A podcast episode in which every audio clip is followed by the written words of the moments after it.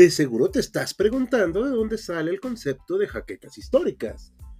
Pues bueno, lo sacamos del libro de Roland Barthes llamado Michelet.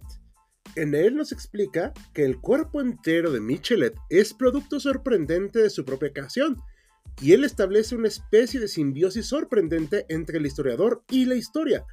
Las náuseas, los vértigos y las opresiones no solo proceden de las estaciones y de los climas, los provoca el propio horror a la historia contada. Michelet tiene jaquecas históricas. Bienvenido al podcast de HC Historia Contemporánea.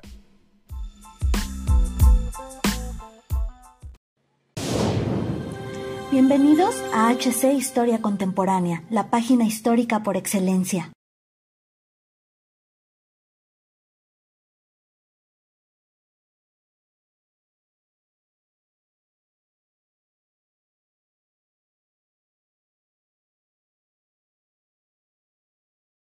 Con el gran éxito del Leopard 1, Alemania inició el desarrollo de un nuevo tanque de combate que a la postre sustituyó su primer vehículo blindado de la posguerra, pues a pesar del buen trabajo realizado con este primer felino, el tiempo no pasa en vano y tras dos décadas de haberse diseñado, era necesario idear un sustituto para estar a la par de todo lo que el renovado arsenal soviético dispusiera para los años 70. Nació así el Leopard 2. Bienvenidos historiadores a una nueva entrega de Máquinas de Guerra, la cual es muy especial, porque hoy hablaremos de otro momento histórico muy contemporáneo con el ya mencionado Leopard 2, el cual resulta un vehículo extremadamente llamativo para analizar y que ha estado en boca de muchas personas en estas primeras semanas del año 2023. Y sin mayor preámbulo, entremos a nuestro blindado del día de hoy. Cuando el flamante Leopard 1 estaba siendo producido, la Bundeswehr se puso manos a la obra pensando en un sustituto.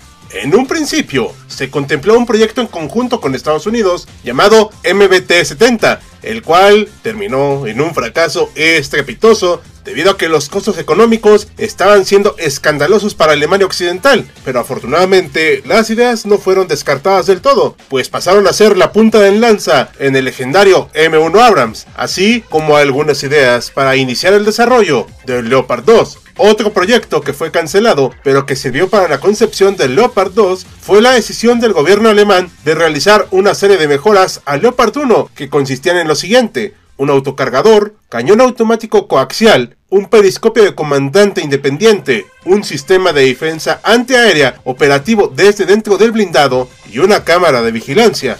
El proyecto se quedó en un estudio, pero ayudó para que se analizaran más posibilidades para mejorar el Leopard en el futuro. Para este punto, la empresa KMW se involucró en la creación de un nuevo tanque con la condición de colaborar con Porsche, partiendo del diseño original del Leopard y que tras muchas deliberaciones se decidió en 1971 tomar como base el prototipo desarrollado por KMW conocido como Keiler, naciendo finalmente, ahora sí, el Leopard 2. A cargo del proyecto quedó el ingeniero Paul Werner Krapke. Las indicaciones para el nuevo vehículo fueron las siguientes no debía de pasar las 50 toneladas de peso y debía poder superar a los nuevos tanques soviéticos T-64. Así, se ordenaron 17 prototipos de Leopard 2, 10 con un arma principal de 105 mm y 7 con una de 120. Se experimentó con el motor MTU PT-873 y una suspensión de barra de torsión, convirtiéndose esta última en la opción elegida para el futuro tanque. Tras la guerra de Yom Kippur en 1973, se fortaleció el blindaje del vehículo, contrario a su antecesor que tenía una capa relativamente ligera, por lo que usaron diferentes compuestos que mejoraron con el paso de los años. El modelo A4 tiene 50 milímetros de blindaje en sus costados y el frente, siendo la parte más desprotegida la torreta. Se dio el vehículo para cuatro personas, comandante, artillero, cargador y conductor. Sus medidas 9.67 metros de largo, 3.7 de ancho, 2.48 de altura y 55 toneladas de peso estando vacío, alcanzando la 63 totalmente cargado.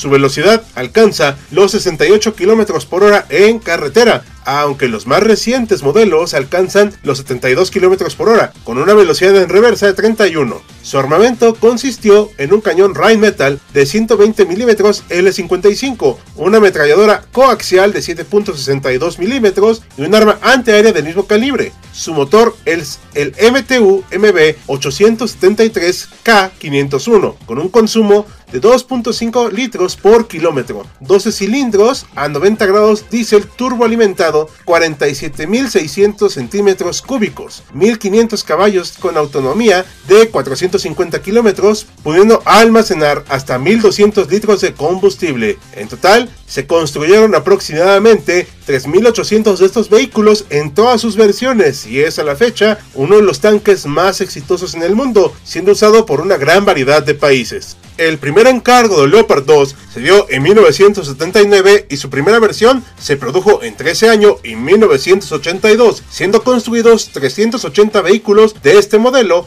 en ese periodo. Aunque el diseño exterior no fue muy diferente al del antecesor, sus características llamaron la atención, por lo cual empezó un muy lucrativo negocio de venta a distintos ejércitos. Las empresas Kraus Maffei y KG Maschinenbau Kahl fueron las encargadas de su producción. El Leopard 2A1 incorporó una visión térmica para el artillero y mejora en los filtros de gasolina, entre otras cosas. Se produjeron más de 700 unidades entre 1982 y 84. La versión A3, de la cual se produjeron 300, tuvo como novedad un radio digital SEM 8090 todos los tanques anteriores fueron optimizados y reacoplados para tener sistema antiincendios automatizado y un sistema computarizado para el artillero que provee una mejora para el combate. De la 4, que es el modelo más popular y numeroso, se produjeron 1800 tanques en 8 entregas entre 1985 y 92, teniendo Alemania en 1994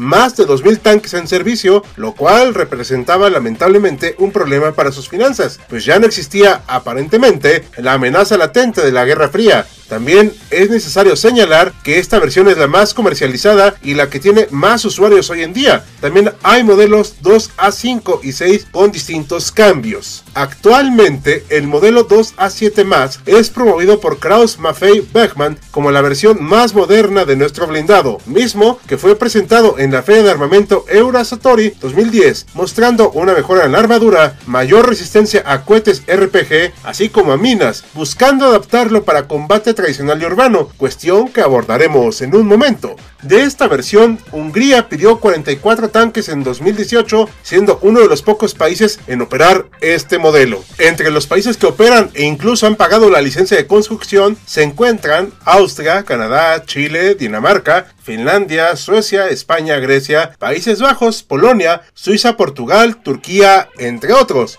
Actualmente hay un plan para hacer un tanque que en 2030 sustituya al Leopard 2 en conjunto con Francia, el cual aún no tiene un nombre oficial. Como muchos saben, Ucrania ha buscado conseguir estos tanques, pero Alemania tiene capacidad de veto a la exportación de su blindado, por lo que no se ha logrado este objetivo. ¿Creen que se realice? Aunque Alemania tiene una visión más pacífica en la actualidad, eso no quiere decir que nuestro blindado no haya visto acción en el campo de batalla. Por ejemplo, en las guerras de la ex Yugoslavia, el tanque participó en la vigilancia por parte de la Bundeswehr en Kosovo en 1999 y posteriormente Macedonia. Canadá usó sus Leopard 2 en Afganistán en la zona activa de combate, sobreviviendo a diferentes ataques explosivos para los cuales había sido adaptado este blindado, comprobando su resistencia a no recibir un daño irreparable en el año de 2007. El ejército danés de igual manera participó con los suyos sin mayores problemas en el conflicto. Sin embargo, el peor escenario para este tanque ha sido Siria,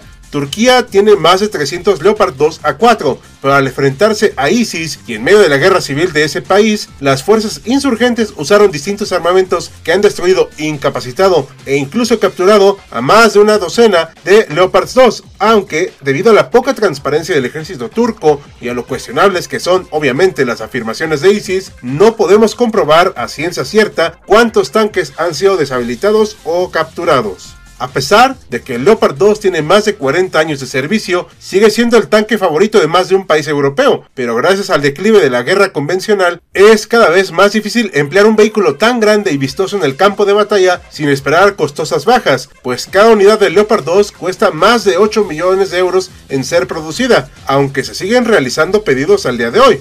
¿Y ustedes qué opinan, historiadores? ¿Les agrada el tanque? ¿Consideran que es un blindado adecuado a los tiempos modernos o está muy superado? Coméntenlo abajo, por favor. Cerramos este video en espera que haya sido de su agrado e interés. Como cada video, agradecemos a nuestras mecenas de Patreon, como Félix Calero, así como los de YouTube, Sergio Lugo y Francisco González. Recuerda que puedes unirte a ellos y apoyar al canal mediante las acciones que ya conoces en Patreon, YouTube y nuestras demás redes. Sin nada más que añadir, yo soy Hal, despidiéndose, con la promesa de vernos pronto en otra máquina de guerra.